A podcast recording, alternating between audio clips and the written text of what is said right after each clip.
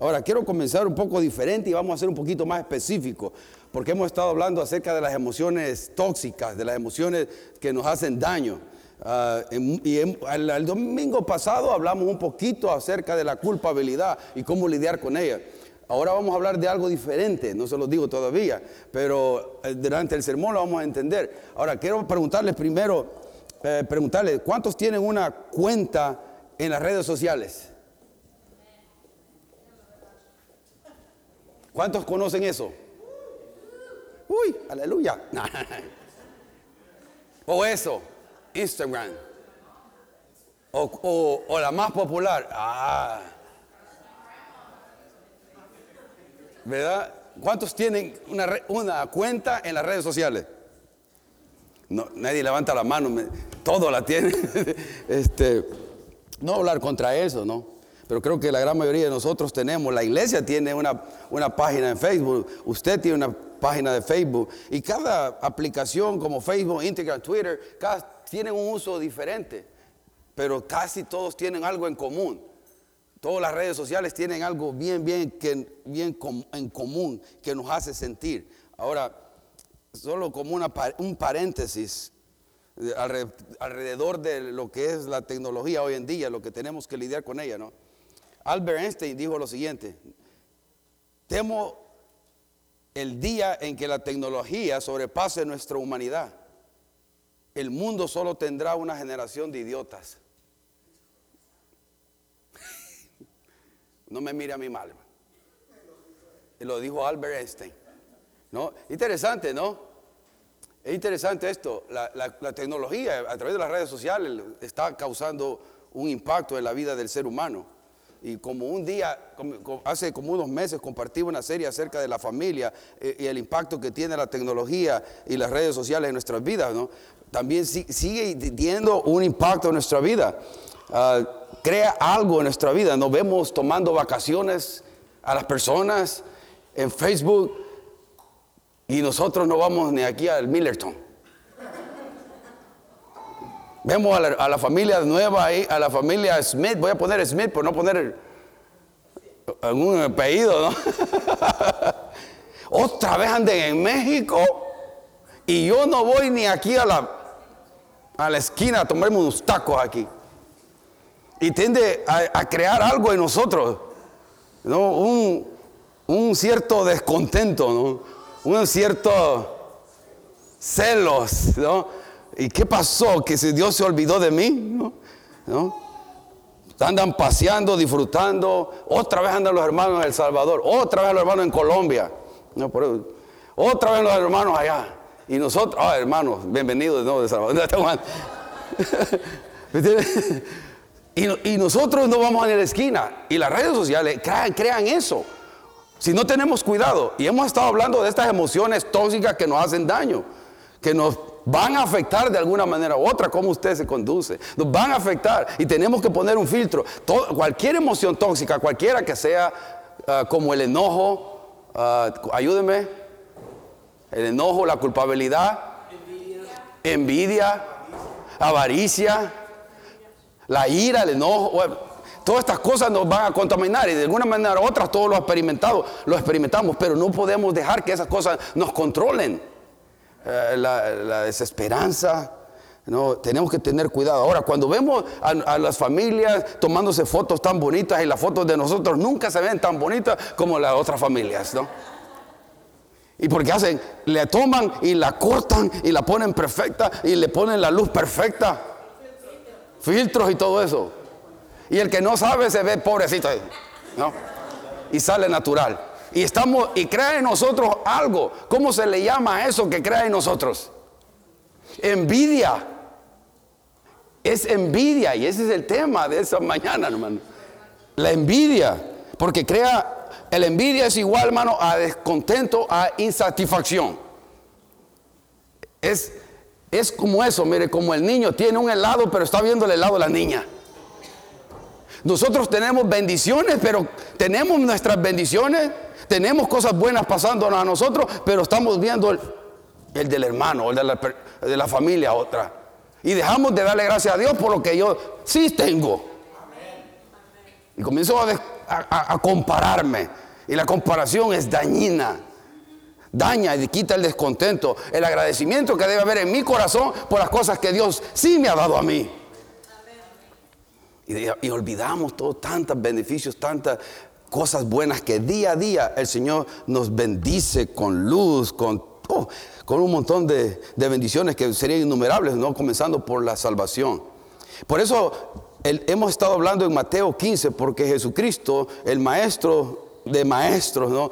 Ah, nos habla esto y nos dice cosas bien obvias, verdaderamente, nada nuevo, pero lo dice en Mateo 15, del 18 al 20, dice, pero lo que sale de la boca viene del corazón y contamina a la persona. Lo que sale es lo que contamina. ¿Sabe que la palabra contaminar ahí es la palabra en el griego profanar?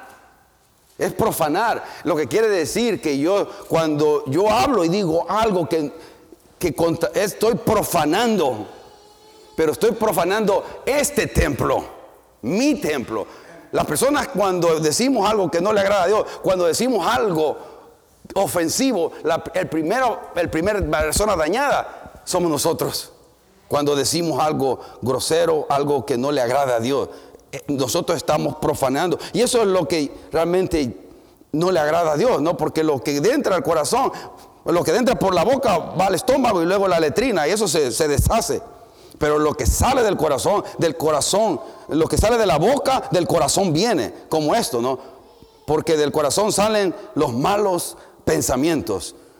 ¿Les gustó lo que hicimos el domingo pasado con mal pensamiento? ¿Cuántos estuvieron aquí? El sketch, ¿no? Y lo hicimos con el hermano Ernesto. Ya lo están llamando de Hollywood, hermano. El mal pensamiento. ¿Cómo se aproxima un mal pensamiento a nosotros?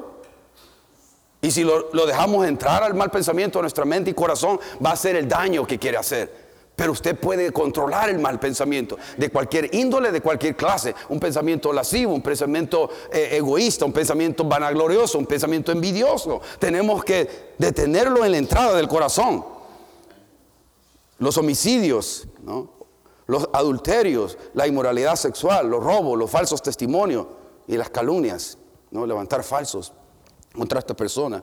Estas son las cosas, dice Jesucristo, que realmente contaminan a la persona y no el comer sin lavarse las manos. Bueno, nosotros los cristianos somos muy buenos en esto. Somos muy buenos en decir él contra el adulterio, contra el homosexualismo, pero nosotros tenemos orgullo y vanagloria aquí en el corazón. Y eso no lo hacemos grande. Ah, no, eso no.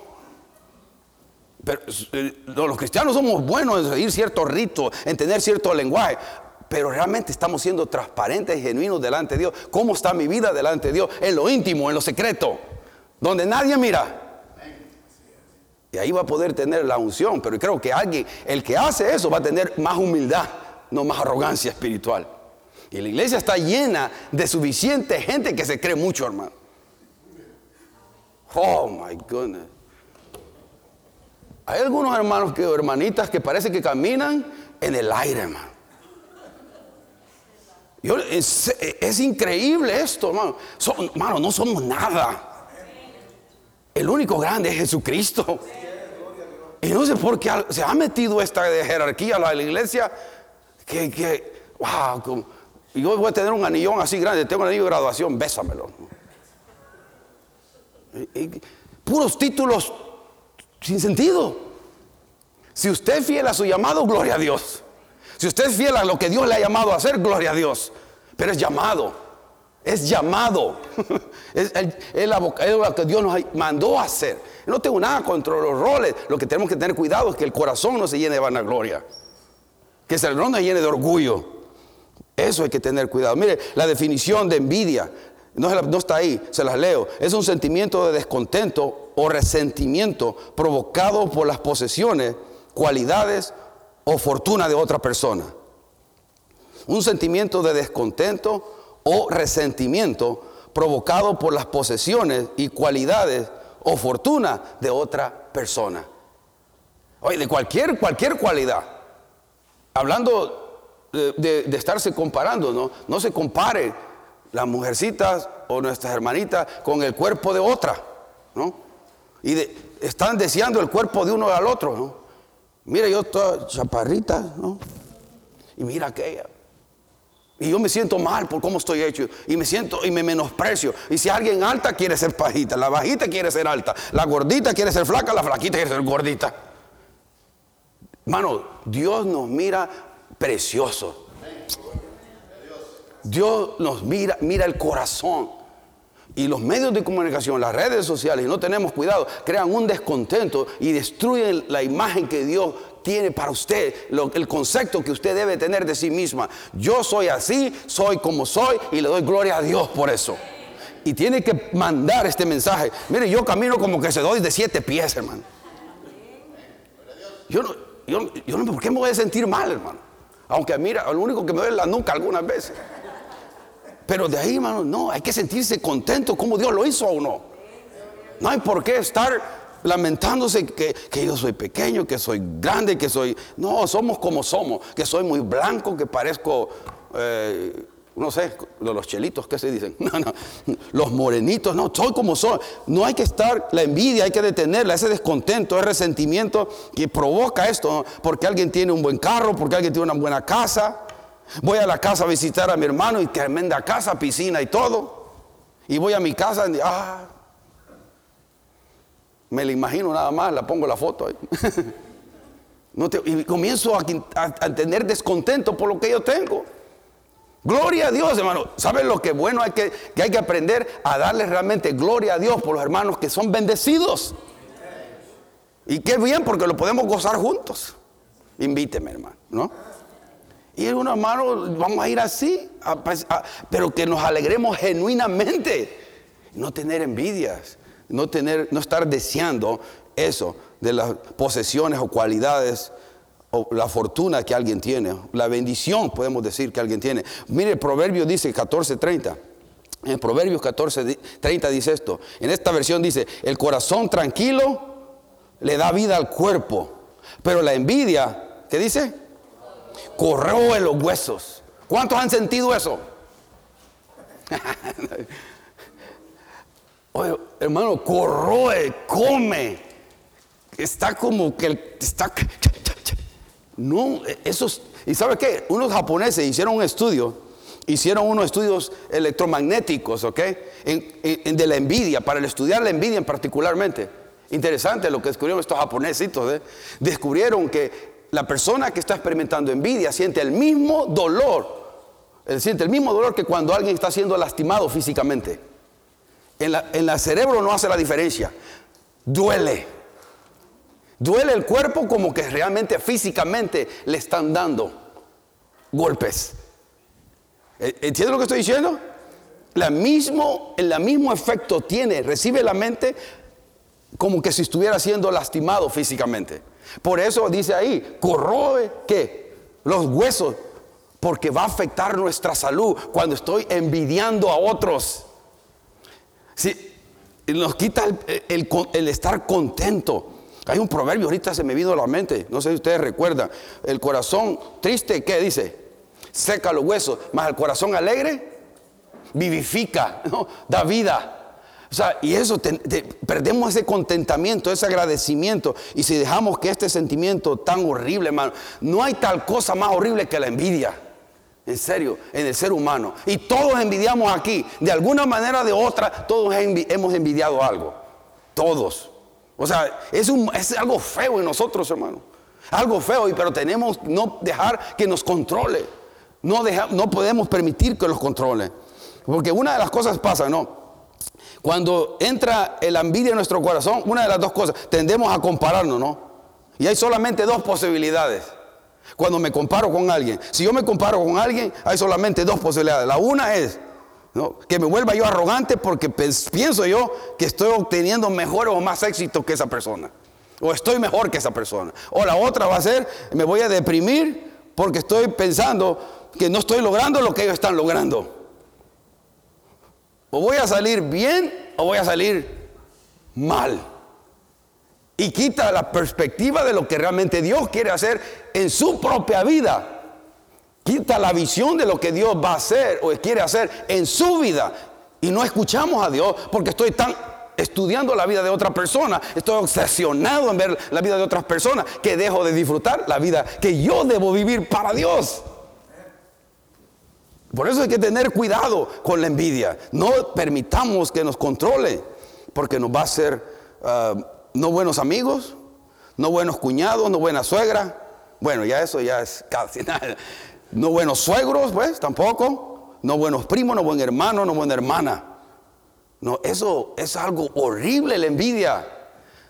Estamos siempre eh, obsesionados en ver la vida de ciertas personas y estamos estudiándolas.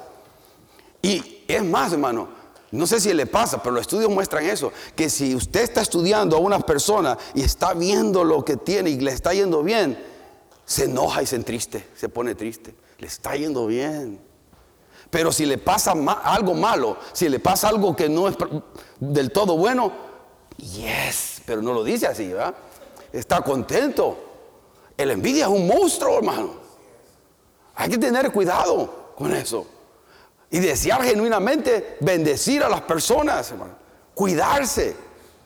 Cuidarse de eso y, oírse uno mismo, no dejarse ir a esas áreas donde van a traer destrucción. No tener envidia para, comparándose, no para creer que yo tengo una mejor familia, una mejor iglesia, una mejor, tengo más dinero, lo que sea. No hay que estarse comparando. Son, esas son tonterías.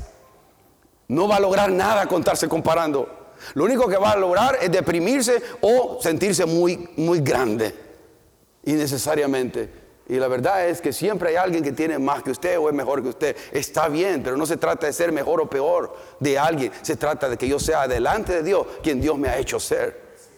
Y la gracia que me ha dado como familia, las bendiciones que me ha dado como familia y darle gloria a Dios por eso, como somos, por lo que tenemos. Y no pretender. Mucha gente por estar pretendiendo se mete en tremendas deudas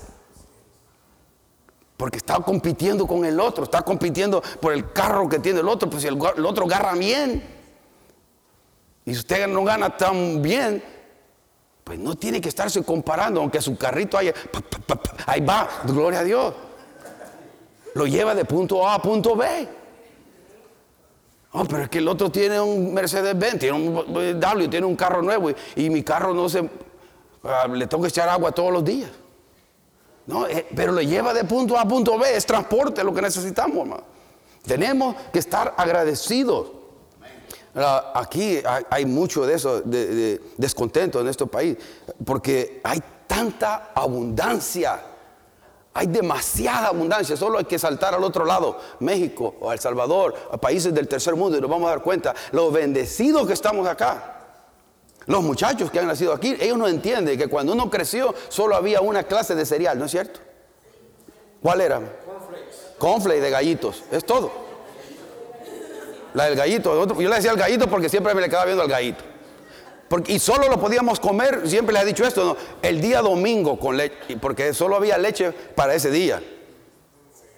y, ahora va, el punto es este, hermano. Va al supermercado, hay tanta clase de cereales, hay tanta clase de, cereales que uno no haya ni. ¿Y cuál agarramos hoy, pues? Y lo compro y me voy descontento de lo que traje. Mejor hubiera traído aquel. Y siempre estamos, nos falta siempre algo. Nos falta siempre algo. Oh, hermano. Es, increíble. Y los medios de medicación, por los medios de las redes sociales, el internet, el televisor, y todo el tiempo nos están bombardeando. Necesitas esto, necesitas esto, necesitas este carro, necesitas esta mujer nueva. No, este no, ese que sí. No, necesitas. No, parece mentira, pero mira, mira, mira los, eh, los, los anuncios, la modelo, mira las, de carros, solo son modelos, ¿no? Pues son, ese es su trabajo, son modelos para que el, el que esté viendo no está viendo el carro, no. No está viendo. Enuncian un cepillo de dientes y ponen una modelo con poca ropa y usted está. Ah, qué buen cepillo de dientes. No, hermano. No, está comparando. Y después, y después mira, mira a mi esposa. Oh my God. La comparación y destruye que el agradecimiento que yo debo tener por lo que sí tengo en casa. ¿Sabe qué? yo estaba mirando a Ruth, me puse en el sofá, me acosté y estaba viendo a Ruth trabajando ahí en la cocina, lavando los trastes, haciendo cosas y no había parado casi por dos, tres días, un lado para otro, lado para otro y, trabajando. Y yo, le dije, wow, estoy bendecido. es una buena mujer. Y me sentí con, hasta me salieron las lágrimas de, agradecer por la vida de mi esposa, hermano. Trabaja al lado mío sin, sin quejarse. Y más, más allá, ella trabaja más duro de lo que usted me mira trabajar a mí aquí. Porque predico, porque enseño, no. Ella trabaja realmente duro y con una disposición, con un corazón precioso. Y yo me siento bendecido por eso. Pero ¿sabe qué? Claro, va a haber otras mujeres de mejores medidas afuera, ¿entiende? Oh, hermano, pero no es como una mujer que teme verdaderamente a Dios. Y hay que hacer la cualificación, verdaderamente a Dios. Porque hay mujeres que no creen verdaderamente a Dios, ni temen a Dios. Porque el que teme a Dios hace lo que la palabra de Dios dice. Y hay que hacer esto, hay que aplicarlo en nuestra vida. Porque cuando hacemos eso viene la bendición de Dios. Cuando hacemos eso viene la protección de Dios. Pero si no lo hacemos y la ignoramos y la hacemos a un lado y la menospreciamos los principios, los mandamientos de Dios, los parámetros de Dios, no podemos experimentar todas las bendiciones que Dios quiere y puede darnos. En Eclesiastés 4.4, Eclesiastés 4.4 dice esto. yo lo tengo en esta versión, nueva versión, dice Nueva Biblia Viva se llama esa versión, pero lo voy a leer también en esta versión, en la Reina Valera, ¿no? porque algunos solo hablan ese idioma, Reina Valera. ¿no? Dice, se lo voy a leer en el 4.4 de, de Eclesiastés, dice, He visto asimismo que todo trabajo y toda excelencia de obras despierta la envidia del hombre contra su prójimo. También esto es vanidad y aflicción de espíritu. En otras palabras, no, lo que está diciendo que lo que Salomón ha visto, que todos están compitiendo con los demás. Y, eso dice, en, la versión que le voy a leer aquí, dice, es perseguir el viento. Vi entonces que el móvil principal del éxito es el impulso de la envidia y los celos. Pero también esto es necedad y es perseguir el viento. ¿Cuándo va a alcanzar el viento? ¿Cuándo va a estar satisfecho? Y siempre estamos compitiendo. en otras palabras, yo, mi éxito es determinado por el fracaso del otro. Yo voy a ser tan exitoso como tan mal le vaya al otro. Si, yo, si al otro le va mal, yo soy exitoso. Eso no es manera, un parámetro correcto y limpio de la que, podemos nosotros medir el éxito. hermano, tenemos que bendecir cuando le venga un hombre a la mente y le quiera, o un, a alguien o un grupo de personas, tenemos usted decirle, Señor, bendícelos. Bendícelo, sigue bendiciéndolo. El diablo mentiroso, yo no voy a hablar en contra de mi hermano, de mi hermana, quien sea.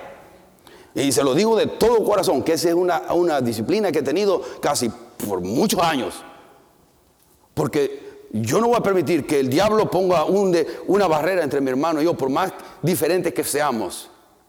Dios lo ha hecho diferente, Dios me ha hecho diferente. Gloria a Dios por eso. Bendice los padres. Bendice la iglesia aquella, bendice la iglesia aquella, bendice al hermano en su ministerio, llénalo con tu Espíritu Santo y hacerlo genuinamente. Bendice a, la familia Julana de tal, bendícela. Porque si la envidia, si le damos control a la envidia, si le damos libertad al hacerlo, usted no va a poder decirlo, pero tiene que decirlo. Si usted quiere ser libre de ese veneno que causa la envidia, que corroe y nos come y nos está carcomiendo por dentro. No, eso no es saludable. Y ahí vienen todas muchas enfermedades si no tenemos cuidado. Dios sabe lo que dice en su palabra, por eso hay que tener mucho cuidado. Déjeme darle un ejemplo de, esto de, en, eh, bíblico, y Dios me lo trajo esto a mi mente. Vamos a, a Primera de Samuel 18. ¿Se acuerdan del rey Saúl y David? ¿no? ¿Tienen Biblia o tienen este, su aparato electrónico? Ya venden aparatos electrónicos ungidos, hermano. No estoy jugando, hermano. Este, para que traiga la Biblia. Traigan Biblia, hermano. Es bonito traer la Biblia, ¿no? Nada malo con tener este, eh, aquí el electrónico, pero no hay como leer del libro, ¿no? Pero está bien, puede leerlo ahí. Mire, en primera de Samuel, ¿se acuerdan de David y, el rey Saúl? ¿no? Quiero que veamos algunas cosas aquí en, este, esta historia. Comenzamos desde el 1. Primera de Samuel, capítulo 18, dice, aconteció que cuando él hubo acabado de hablar con Saúl, o sea, el rey David, el alma de Jonatán quedó ligada con la de David. Y lo amó Jonatán como a sí mismo. O sea, hicieron una amistad entrañable, muy cerca, muy cercana, ¿no? Y Saúl le tomó aquel día y no le dejó volver a casa de su padre. El rey Saúl detuvo, a David, ya no lo dejó regresar a, cuidar las ovejas, sino le dijo, no, hoy te quedas aquí. El capítulo 17, 17 nos da el contexto. Acaban de matar, David acaba de matar a, a Goliat. Acaba de tener ese encuentro tremendo con Goliat y le acaba de dar Dios la victoria al rey David. Entonces, eso es el contexto de este versículo. El rey David, el rey Saúl por primera vez está teniendo ese contacto con David. ¿Quién es este hombre? ¿Quién es el que cabe matar? Y está aprendiendo de él. El dos, y Saúl lo tomó aquel día y no lo dejó volver a, casa de su padre. E hicieron pacto Jonatán y David porque él le amaba como a sí mismo. Era tanto que el 4 dice que Jonatán se quitó el manto que llevaba y se la dio a David y otras ropas suyas, hasta su espada, su arco y su talabarte, el 5. Y salía David donde quiera que Saúl le enviaba. ¿Qué le dice de eso del rey de, David con respecto a Saúl, al rey Saúl? ¿Qué le dice que de, de la persona, del carácter de David, cuando dice, y salía David a donde quiera que Saúl le enviaba y se portaba prudentemente?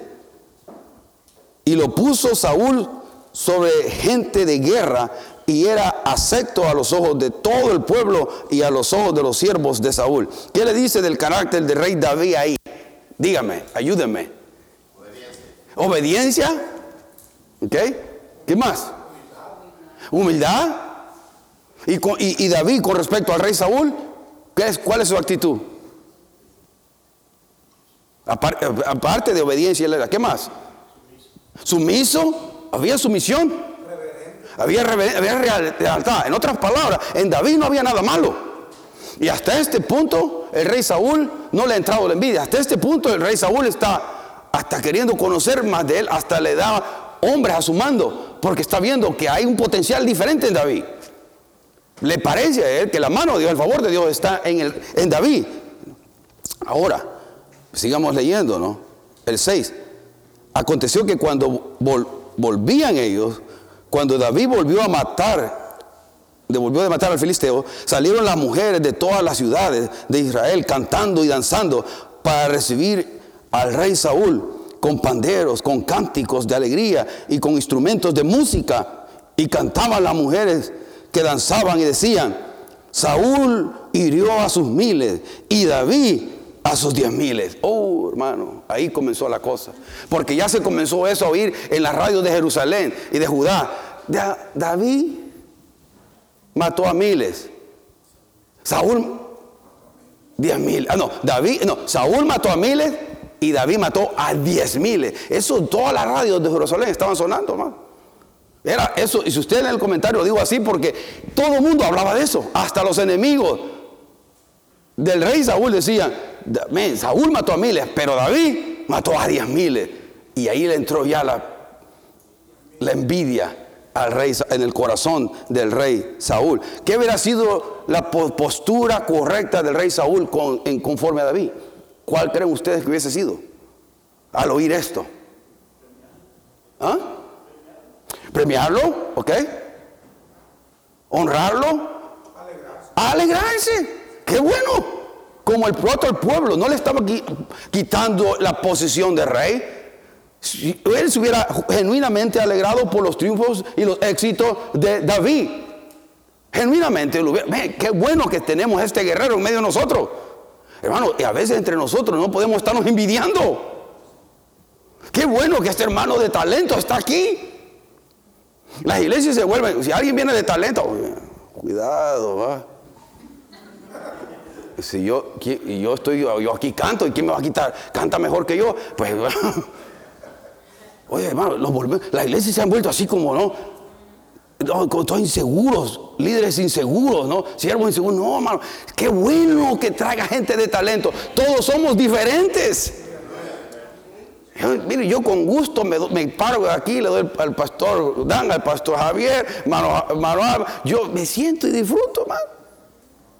Aquí tienen la palabra los hermanos, yo gozo, descanso, ¿no? Y descanso para recibir, no hay por qué estarse peleando o sintiendo envidia. Y yo me uno con ellos genuinamente, oro toda la semana por ellos y oro cuando están predicando para que Dios los use poderosamente y que hagan mejor que yo. Y de corazón le digo, de corazón le digo eso. Que a mí me, me da más gozo cuando miro a, alguien hacerlo y que lo haga bien. Oh, eso me da gozo a mí, me da alegría, eh, eh, genuinamente. Pero eso, hermano, toma tiempo, ¿eh? Y tiene, toma tiempo. Y aparte de eso, toma estar conservando su corazón y no dejar que la envidia entre. Usted tiene que poner ese, parar esas emociones y esos malos pensamientos, como hicimos el domingo pasado, la ilustración acá, ¿no? Tiene que detenerlo, no dejarlos entrar a su casa. Y que pongan los pies para arriba y se acomoden, porque lo van a destruir por dentro. Mire, él, estaba diciendo eso, ¿no? Saúl hirió a sus miles y David a sus diez miles. Ahí el 8 dice, y se enojó Saúl en gran manera y le desagradó este dicho. Y dijo a David, eh, y dijo a David, y dijo, a David dieron diez mil y a mí miles. No les falta más que el reino. Y desde aquel día Saúl no miró con buenos ojos a David. Desde ese día, miraba a David de cierta manera, pero oyó esa canción en la radio Jerusalén, 99.9. ¿Y qué pasó? Ya no lo vio bien. Y hay alguien que se mira mejor que mí. Y hay alguien que está otorgándole más éxitos que yo. Ella está, comenzó a carcomérselo adentro la envidia. Es un, como cuando alguien mira a una hermana que no quiere ver, ¿no? Un hermano que no quiere ver. Aquí no hay nadie de ese, hermano. ¿verdad?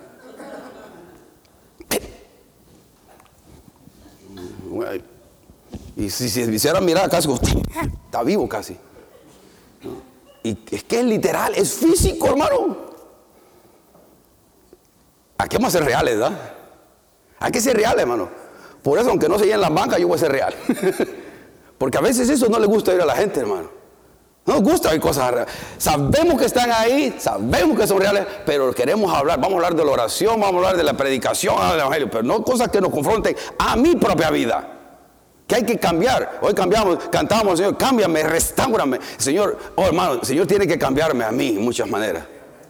Y restaurarme en muchas maneras. Dios no ha terminado conmigo, todavía necesita cambiarme. ¿Cuántos están de acuerdo que Dios necesita cambiarnos? No ha terminado Dios con nosotros, hermano no ha terminado. Hay que, hay que luchar por ser como Cristo día a día, no ser no aparentemente espirituales. No, ser como Cristo significa que en mi casa, con mi relación con mis hijos, con relación con mi esposa, en mi trabajo, yo soy cristiano y actúo con integridad y ética profesional porque eso le agrada a Dios. Y, y lo que hago no lo determina dónde estoy, lo que hago lo determina quién soy yo. Yo soy cristiano y tengo que representar a Cristo dignamente.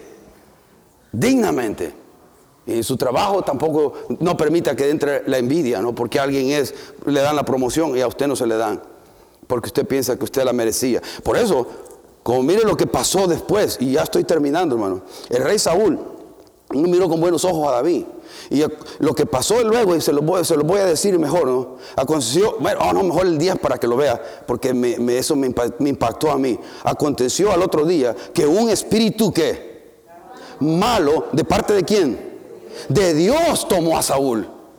Un espíritu malo de, Dios. Dios permitió que un espíritu fuera a Saúl por la envidia que estaba sintiendo y comenzó a torturar al rey Saúl por la envidia que estaba sintiendo contra contra David. Es más, le entró tanto enojo y, le, tanto envidia lo estaba comiendo que agarró dos espadas y cuando David estaba tocando el arpa, le tiró dos lanzas. Pero porque David e, es astuto y hombre, se quitó las dos lanzas. Y aún así, David permaneció fiel y leal a Saúl. Porque lo que estaba diciendo el rey Saúl, solo basta que le den el reino, estaba profetizando, porque ya Dios había ungido a David como el próximo rey de, de, Israel. ¿Por qué? Porque Saúl había hecho lo malo delante de Dios. Porque ya Dios, el favor de Dios, ya no estaba con el, rey Saúl por haber negado, de haberse alejado de sus mandamientos, por no hacer las cosas con un corazón genuino, puro y limpio para él y para su pueblo. Esto es serio, hermano. Mire, es que cuando yo mire eso que aconteció que el otro día, que un espíritu malo de parte de Dios tomó a Saúl y le desvariaba en medio de la casa. David tocaba con su mano con los otros, y bueno, ahí lo lanza. Pero imagínense, un espíritu malo y es dado por Dios. Es dado por Dios. A veces pensamos que todas las pruebas vienen del diablo, de la carne del mundo. A veces las pruebas Dios las permite a nosotros y son orquestadas y hechas a nuestra manera por Dios, porque no estamos entendiendo que Dios nos está diciendo, hablando. Y Dios tiene que mandar una prueba que nos haga entender que hay algo malo en mi corazón. Hermano, lo único que va, a, que va a ponernos humildad y más dependencia a Dios es que nos demos cuenta que lo necesitamos a Él en todo.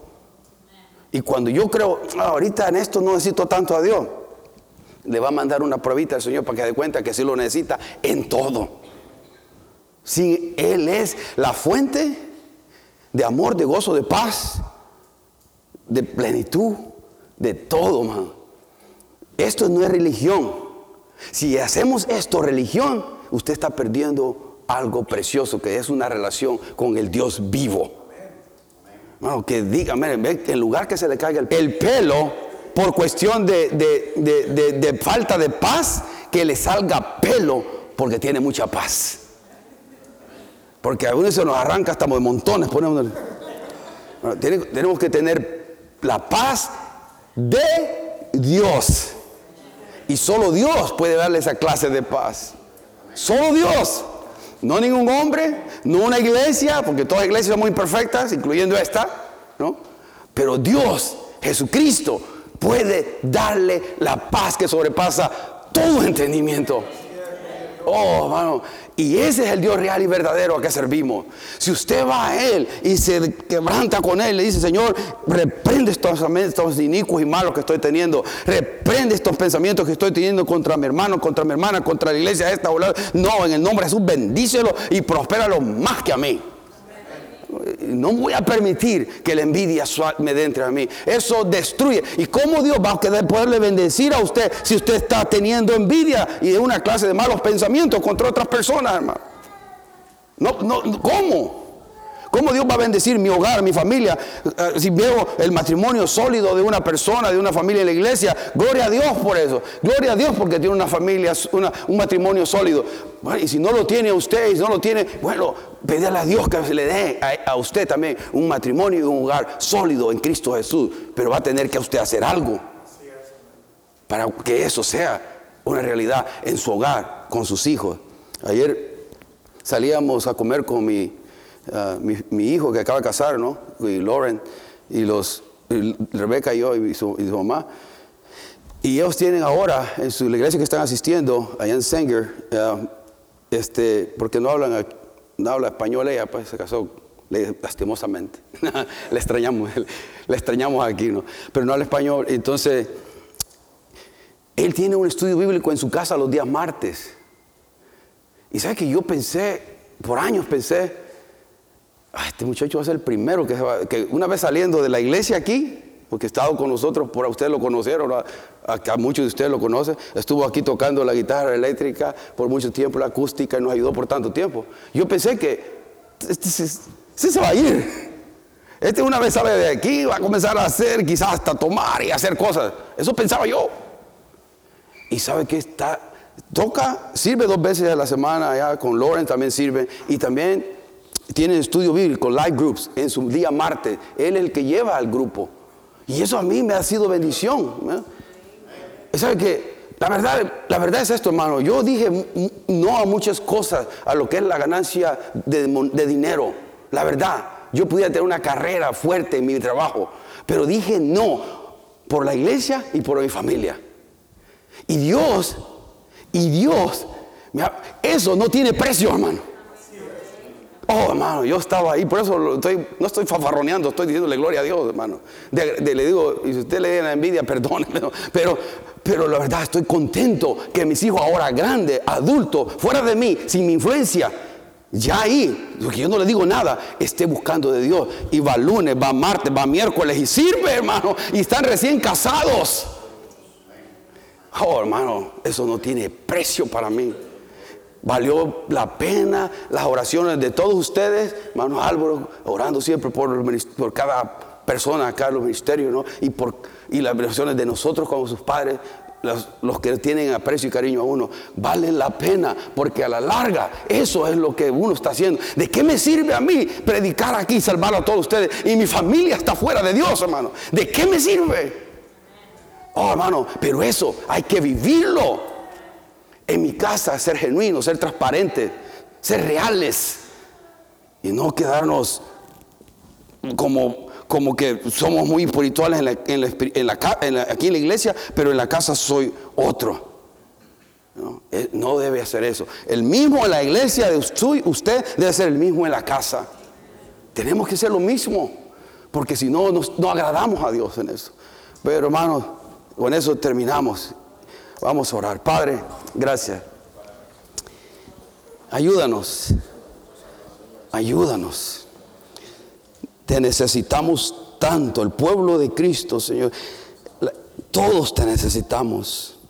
Señor, muchos ni siquiera nos hemos dado cuenta lo mucho que te necesitamos. Oh Padre, nuestro corazón siente lo que tú sientes al ver la frialdad, al ver las prioridades fuera de orden de tu pueblo. Pero Señor, seguimos confiando y esperando que tú un día mandes un avivamiento, no, no solamente al que, que, no conoce, que comiences, va, tiene que comenzar por los de la casa tuya, Señor, por tus hijos, por tu pueblo, que realmente pongamos las prioridades en orden y nos volvamos a ti y nos enamoremos de ti. Con un agradecimiento genuino por lo que tú hiciste en la cruz del Calvario. Al resucitar al tercer día, Señor, nos diste esperanza de vida eterna. Que aquí cuando, cuando estemos en esta tierra, Señor, nos levantes de esta tierra, vamos contigo y esa esperanza es viva, es real. Y podamos compartir con aquellos, Padre, que, que no tienen esa relación, pero comienza con nosotros Aviva nuestro corazón. Ahí donde está usted, hermano, pídale a Dios. Si, su corazón ha estado frío, si su corazón está lastimado, o si está herido por alguna razón, de ahora, de hoy en adelante, dígale Señor, diga ahí en su corazón, delante de Dios, no a mí. Señor, libérame. Ayúdame a perdonar. Ayúdame a liberar de esta emoción negativa. Ayúdame a liberarme de la envidia que tengo, Señor. Tú sabes, tú la conoces. Yo no puedo ocultarme de ti. Puedo ocultarlo y aparentar en frente de hermanos, mi familia, pero nunca nada de ti. Que ese bálsamo de tu Espíritu Santo toque mi mente, mi corazón. Ayúdanos, ayúdame, ayúdame. Quiero ser libre y volver a disfrutar la vida en abundancia que tú nos has dado en Cristo Jesús. En Cristo Jesús te lo suplicamos. Ayúdanos, Padre Celestial, a cada día parecernos más a ti, genuinamente, donde quiera que andemos, podamos poner una sonrisa en tu rostro